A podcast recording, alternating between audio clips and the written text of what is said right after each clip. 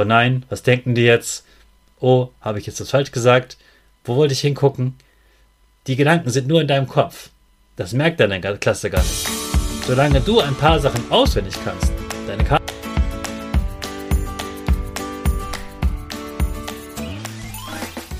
Ich wünsche dir einen wunderschönen guten Mega Morgen. Hier ist wieder Rocket, dein Podcast für Gewinnerkinder. Mit mir, Hannes Karnes und du auch. Wir machen das mal unseren Power Dance. Also steh auf, dreh die Musik laut und tanz einfach los.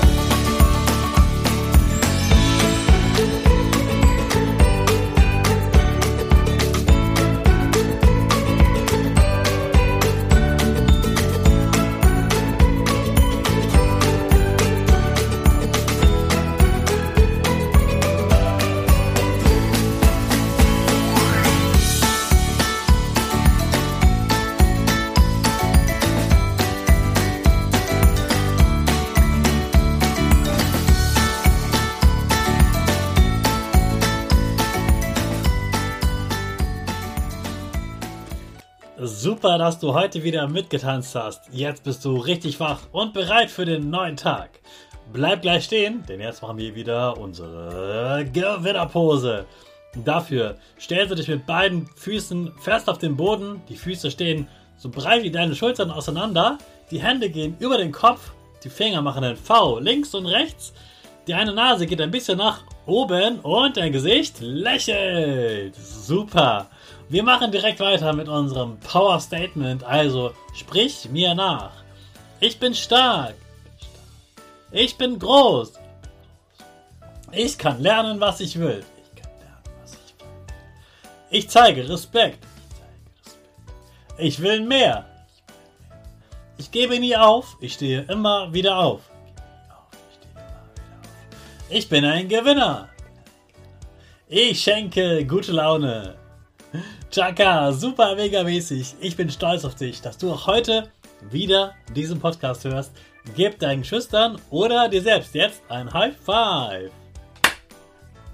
Oh nein, Hannes, ich bin immer so aufgeregt und dann schaffe ich es gar nicht, die Kinder anzuschauen. Kann ich total verstehen.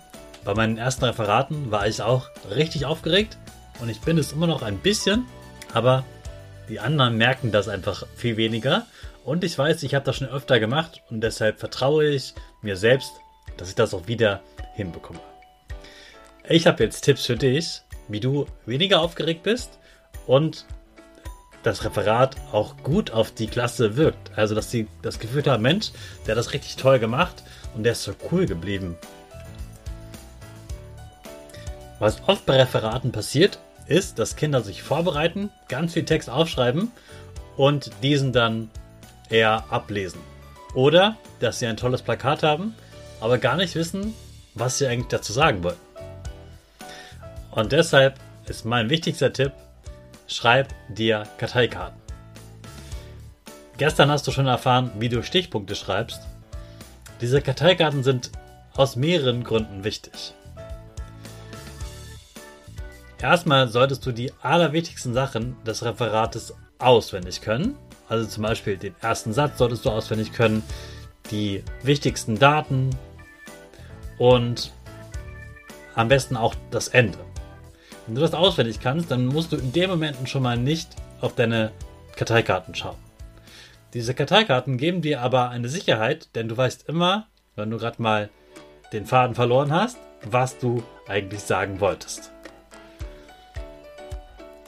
Immer wenn du wieder ein neues Thema anfängst oder eine neue Folie aufblätterst, wenn du es digital machst, dann versuche die Klasse einmal anzuschauen. Und da du ja den ersten Satz dann auswendig weißt, kannst du sie wieder auch weiter anschauen. Dann schaust du wieder auf deine Karteikarte und sagst wieder den nächsten Satz. Diese Stichpunkte, von denen du gestern gelernt hast, sind wichtig, damit du eben nicht die ganze Karte abliest. Dann ist das eher so ein Vorlesewettbewerb. Es soll ja ein Referat sein, bei dem du auch selber frei etwas formulieren kannst. Also mit deinen eigenen Worten etwas sagen kannst, ohne dass du etwas ablesen musst. Meistens müssen solche Referate im Team gehalten werden, also nicht alleine, sondern zu zweit oder zu dritt. Dann sind diese Karteikarten noch wichtiger, denn dann hat jeder seine eigenen Karten und die Karten sind nummeriert. Wenn du ihr sie nummeriert, weiß jeder, bei welcher Nummer wer dran ist. Wenn du die 4 hast, muss dein Partner die 5 haben und so weiter. Überhaupt ist das eine gute Idee, wenn ihr euch immer mal wieder abwechselt. Dann kann der andere gerade auf seine Karten schauen, während einer etwas vorträgt. Und die Zuhörer haben dann Abwechslung, weil sie immer mal jemand anderem zuhören. Und damit du nicht ganz so aufgeregt bist, empfehle ich dir, das vorher zu üben. Denn das ist eine komische Situation, die du nicht so gut kennst. Und deshalb prob das mal zu Hause, entweder vor den Eltern oder deinen Geschwistern. Oder wenn du darfst, kannst du dich dabei auch aufnehmen. Und dann kannst du dich dann danach mal anschauen, was du schon gut gemacht hast und was du verbessern willst. Wenn du das nicht zu Hause machen darfst, dann probier das einfach mal im Gruppenraum. Frag deine Lehrerin oder deinen Lehrer, ob ihr mal im Gruppenraum üben dürft. Und dann probiert einfach mal das zu sagen und ihr werdet merken, oh, bist du jetzt dran oder bin ich dran? Ähm, die Zahl, ich kann die gar nicht lesen. Was haben wir denn da geschrieben? Und solche Sachen solltet ihr auf jeden Fall vorher merken. Dann wirkt das viel souveräner, viel cooler und ihr habt, die anderen haben das Gefühl, hey, die haben das richtig gut drauf. Und diese ganzen Gedanken, die du vorher hast, oh nein, was denken die jetzt? Oh, habe ich jetzt das falsch gesagt? Wo wollte ich hingucken?